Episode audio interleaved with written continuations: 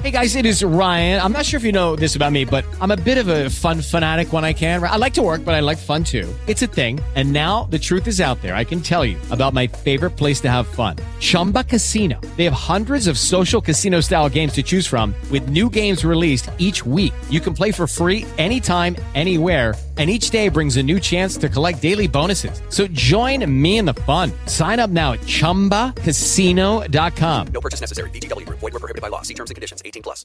Lucky Land Casino. Asking people, what's the weirdest place you've gotten lucky? Lucky? In line at the deli, I guess? Aha, in my dentist's office.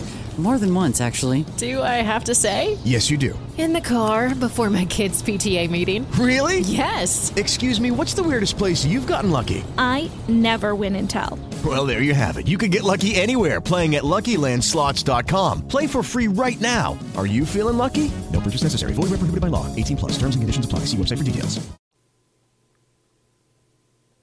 Bienvenido, a la Feria del Libro Madresférico, edición 2020.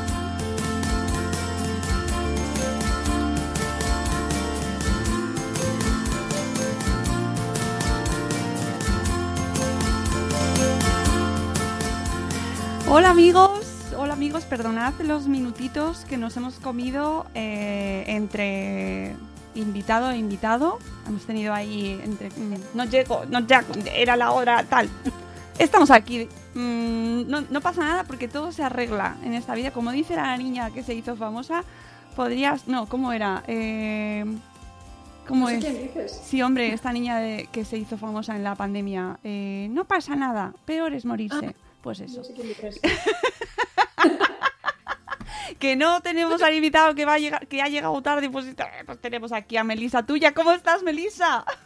Muy bien, mira, en la redacción me pillas esta vez. He venido aquí, me he encerrado en una salita porque aquí curramos, curramos con mascarilla. Y, y encantada de atenderte. Luego ya me voy corriendo a por Jaime y a por Julia. Pues nada, fantástico, porque mm, eh, a Melisa pudisteis escucharla el martes pasado hablando de una de sus criaturas, porque Melisa tuya escribe mucho, eh, y hoy viene a presentarnos su otra criatura, otra de las es- tres, que es tener un hijo con autismo. Am, Melisa, qué libro tan especial. Muchas gracias. La verdad es que es un libro que me ha dado muchas satisfacciones porque la gente todavía sigue dejando comentarios y escribiéndome, diciéndome que les ayuda en ese momento, sobre todo en ese momento inicial más complicado del inicio del diagnóstico, de empezar el camino, de, tener que asumirlo todo. Con lo cual, pues mira, para eso lo escribí, así que fenomenal. Cuéntanos un poco, eh, además, el título es ya muy descriptivo, pero ¿para quién está escrito este libro? A ver, lo primero, cuando me vinieron con la oferta, porque el resto de libros fui yo quien los escribí, son novelas y proactivamente busqué cómo publicarlas. En este caso en concreto vinieron a mí, vino Plataforma Editorial diciéndome que quería un libro. Y yo les dije, mira, yo no soy experta, o sea, no, no soy psicóloga, no soy eh, neuróloga, o sea, no. El conocimiento y lo que yo puedo aportar es eh, el de una madre que ha pasado por todo esto y creo que lo ha pasado con buen humor, pero quitando eso, no mucho más. Y luego, bueno, también es verdad, el hecho de trabajar en un medio de comunicación y haber cubierto temas de discapacidad y demás, pues también a lo mejor me ha dado una visión un poquito más amplia. Y el tener el blog, claro, desde hace muchos años recibiendo feedback de gente. Y, y con, a ellos les pareció bien, con esa, con esa, ese know-how, por decirlo, no quiero usar palabras inglesas, pero me voy a ellas. Pues lo empecé a escribir. Y la idea era la que te comentaba antes. Cuento un poco el arranque, el periodo inicial, la asunción del diagnóstico, el de, el de entender y, y volver a recolocarte la foto de familia, intentando ayudar a la gente, porque yo ya he pasado por ello, a la gente que estaba en ese proceso, porque realmente la gran mayoría de la gente que me escribe me escribía en esa fase inicial de tengo dudas, me acaban de diagnosticar o, o creo que puede tener, voy a buscar el diagnóstico o tengo que empezar a escolarizar no sé cómo, tengo que empezar a buscar terapias no sé cómo, la familia está toda encajando este diagnóstico, no sabemos cómo y con eso en la cabeza fue con lo que empecé a escribir. Lo mismo dentro de tres años tengo que hacer otro de la adolescencia con autismo, pero bueno, eso ya se andará. Me encantaría. Sí, puede. es una adolescencia distinta. Yo soy de las que defienden que no hay que tener miedo al lobo feroz de la adolescencia, que es también una etapa muy divertida, como lo pueden ser otras, que tendemos a, a mitificar la, la, fase inicial de la maternidad, la del bebé pequeñito, la de los primeros pasos, las primeras palabras. Y a lo mejor también tenemos que mitificar el primer novio y el primer desengaño amoroso y el primer... Sí, también, o sea, incluso sí, sí. en una fase de desapego con los padres como figura de referencia también puede ser una fase de aprendizaje para nosotros bonita y de revivir nosotros aquello que vivimos también con 14, 15, 16 años. Mm, yo quiero ese libro ya, quiero ese libro ya. Tengo que decirte que con este tener un hijo con autismo, bueno, eh, la gente que te puede seguir en tu blog y leerte y saber eh, lo que cuentas y cómo escribes y, y ya te seguimos por tu blog mm, desde hace muchos años. Pero es verdad que el libro... Eh, si cabe, es más personal aún que tú en tus blogs, eh, o sea, en tus posts, eh, hablas directamente desde, desde tu enfoque y son muy personales. Pero el libro tiene algo especial y yo reconozco que me eché mis buenas lagrimitas ahí, ¿eh? Vamos. No, también me lo ha dicho más gente, no pretendía hacer llorar a nadie. No, no, no, no es un llorar de... Mentira, como te odio, ¿no? Pero, pero sí de, de un llorar lento, de ay, qué bonito esto que estás contando, ¿no? Y... De anuncio de Campo Frío, perdón por la cuña. Bueno, sí, no sé. no, es no, mejor no, que el anuncio que... mil veces. Con... es, es, emocional, lo sé, porque sí. yo lo escribí también y lo digo muchas veces a corazón abierto. O sea, si, si algo podía aportar a la gente era ser honesta. Y, y, soy honesta y se puede no estar de acuerdo conmigo en muchas reflexiones, y no digo que no, pero, pero lo he escrito sinceramente pues eso, pensando en, en, en, desnudarme y contar las cosas tal como las vivía y las sentía y como son. ¿Para quién es este libro?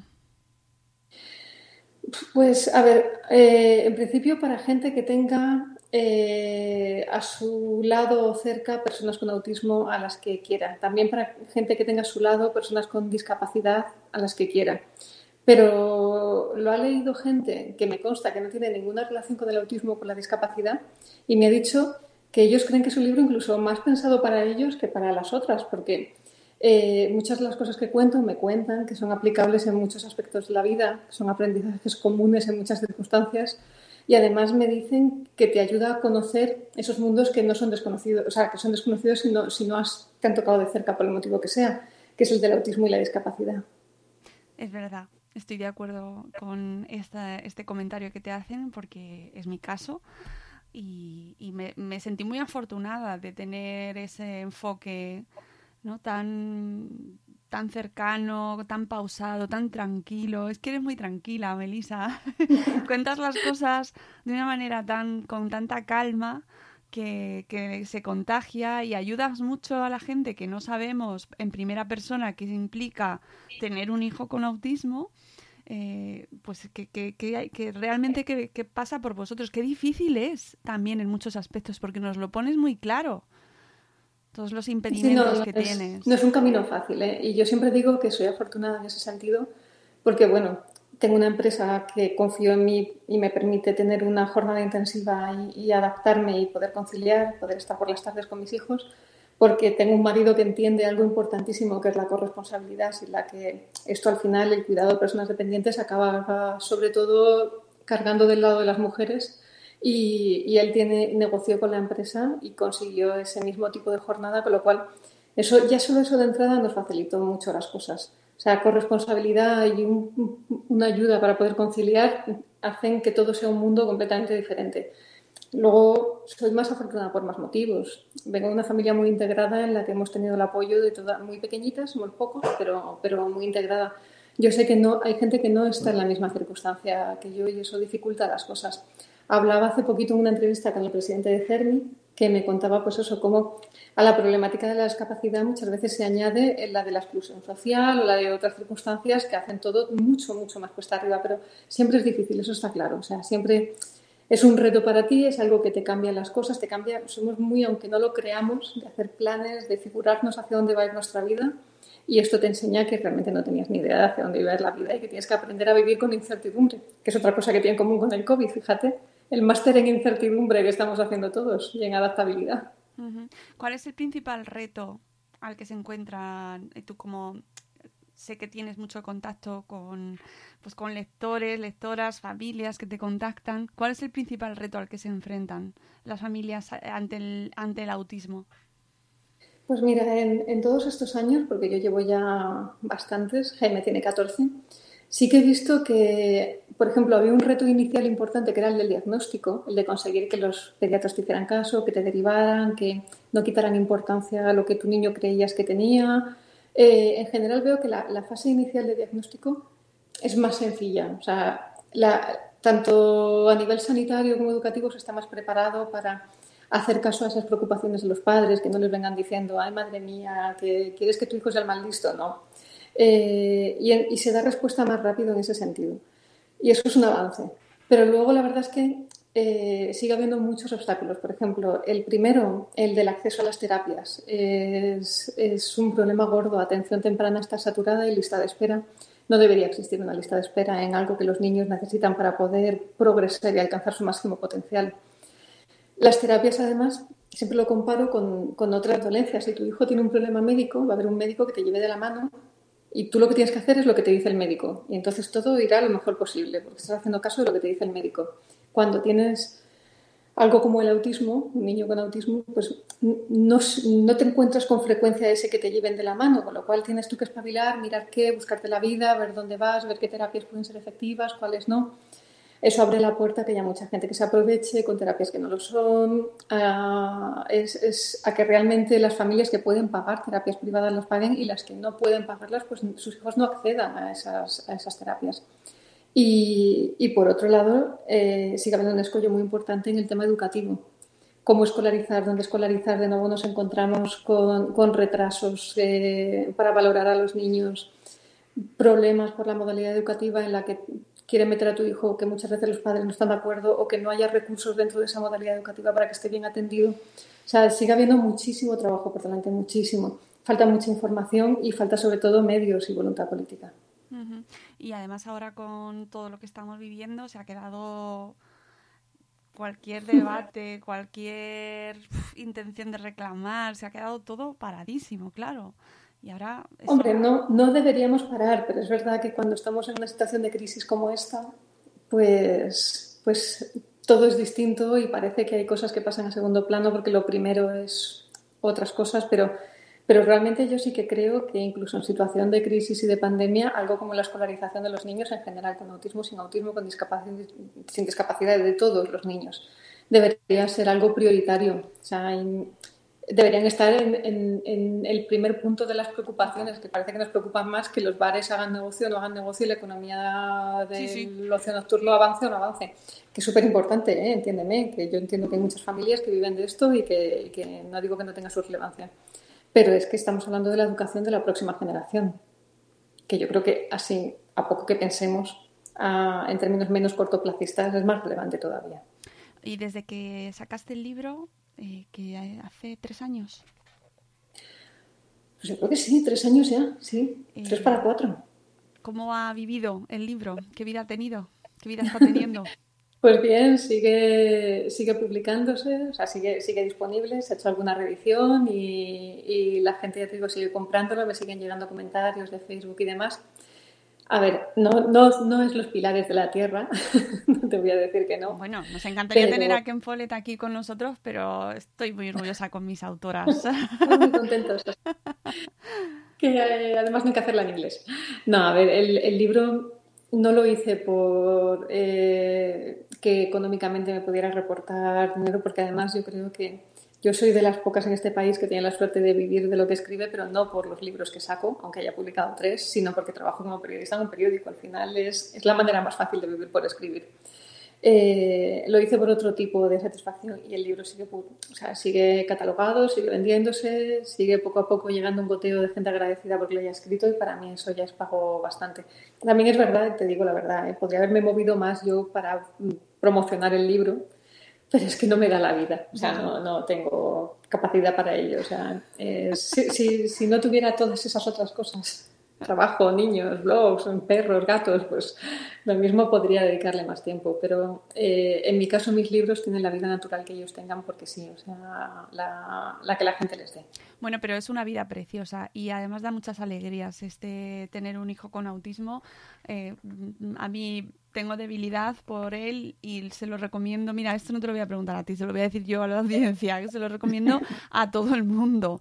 Eh, tengáis o no tengáis algún caso cercano, lo viváis en primera persona o con vuestra familia, da igual, porque al final es un libro de sentimientos, de maternidad, de paternidad, de crianza, de apelación a la bondad y a la y a, y a ver la belleza en la bondad, que a mí es una cosa que, que me llegó mucho porque yo comparto totalmente esa reclamación, ¿no? De reclamarlo la bondad como algo prioritario.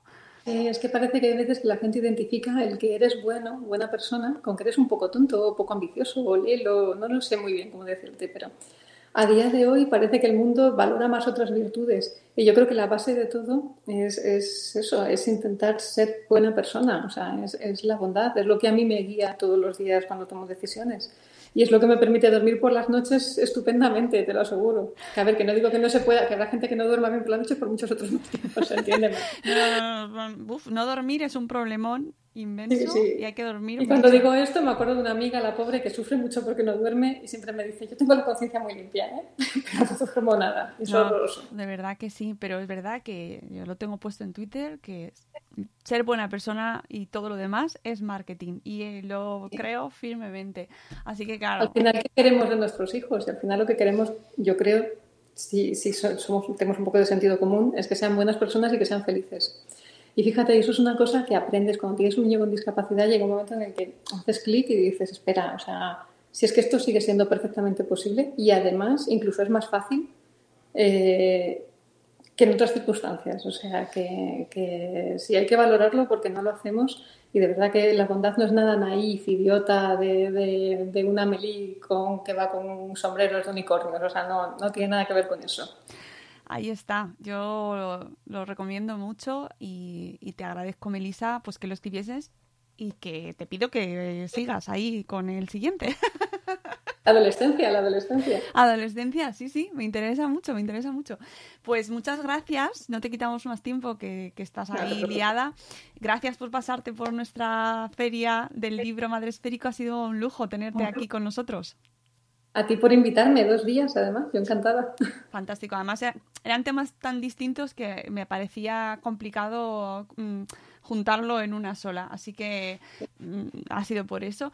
Y, y bueno, pues que espero que vuelvas en otras ediciones con más criaturas para, para que nos cuentes. Y nada, te seguimos leyendo ahí en 20 minutos, que haces una gran labor, Melissa. Hoy, hoy estoy hablando de la tartamudez, que es el día de la tartamudez. O Ah, sea mira. que Pues muy interesante. Así que podéis eh, leerla a Melissa en, su- en 20 minutos, madre reciente. Muchas gracias por acompañarnos y nosotros nos vamos, volvemos ahora sí, de verdad, con Nacho Caballero y pareja y equipo. Eh, volvemos en 10 minutos, amigos, 10 minutitos. Adiós. Adiós.